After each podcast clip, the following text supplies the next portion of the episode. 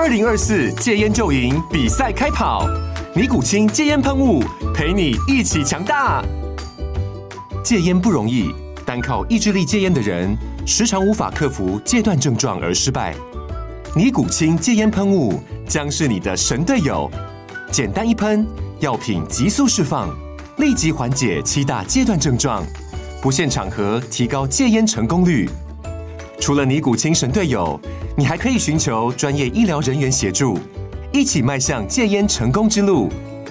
尼古清戒烟喷雾，用科学方法戒烟，请咨询全台各大药局及戒烟门诊。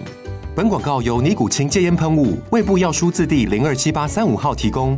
嘉安嘉护股份有限公司，台北市中山区民生东路三段二号十楼，北市卫药广字第一一三零三零一九零号。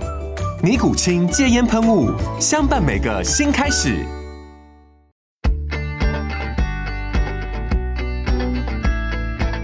美股航海日志，每天三分钟，帮你分析美股走势与大小事。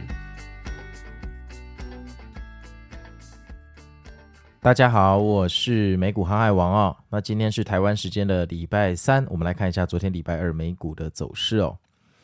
那昨天其实我个人觉得，呃，三大指数的分化的情况并不严重哈，就是道琼、标普跟纳斯达克几乎走的这个日内的走势图差不多。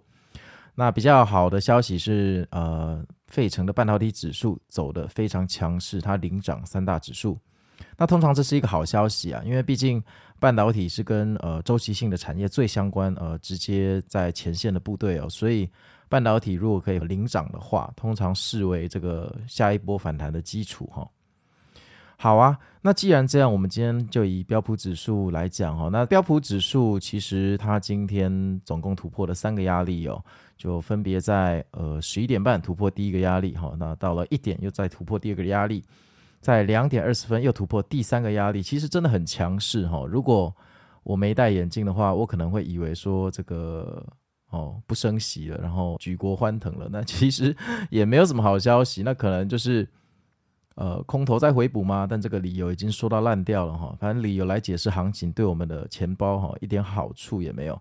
但是值得注意的是，呃，到两三点之后啊，它就冲高回落了哈。那我这边我个人大胆的推测，就是短线交易者在离场哈，这个落袋为安，也不想要赌今天晚上呃的 FOMC 还有那个脸书的财报。好啊，那这样一涨之后啊，哦，又把我们的指数呃推到一个很尴尬的位置哦。那以标普来讲，呃，不偏不倚，刚好推到那个前几天那个最高的位置。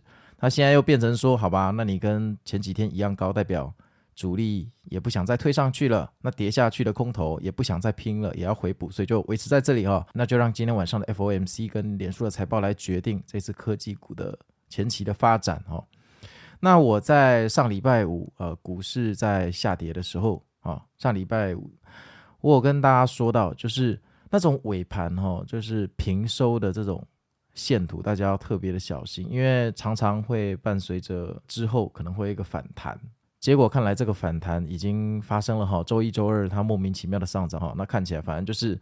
如果空头信心很足够，那周一周二肯定是要下去的哈，因为毕竟微软、谷歌是非常非常大的量体的公司啊。那面对不确定性，大家却愿意回补，表示空头的信心也不足。所以这边技术线图，其实我们在看的时候，我们更多的是要去解读它的市场情绪，而不是哪里会涨哪里会跌，因为涨跌永远说不准。但市场情绪通常可以略窥一二。那盘后，呃，谷歌的财报带来了好消息哦，它的搜寻引擎哈。号称现金王的搜寻引擎完全没有受到呃所谓 AI 的影响哈，那呃营收还是创新高哈，当然这个盘后股价就直接涨了八个百分比哈。那微软的财报就是一家欢一家愁哈，然后 AI 尚未有实际的营收贡献啊，那之前 AI 举国欢腾的疯牛行情比较像是在画大饼哈，那微软全年的营收还掉到七 percent，这是五年来第一次跌破十 percent 啊。但是从昨晚的盘势跟盘后呃。这个市场对财报的反应来看呢、我觉得整体偏乐观了，偏乐观啊。所以今天晚上再加上今天晚上加息二十五个基点，基本上是定局啊。所以千万不要相信今天晚上的财报会有什么影响哈。我们的口号是说让财报跟 FOMC 来决定，但其实剧本差不多，我个人觉得都已经决定了哈。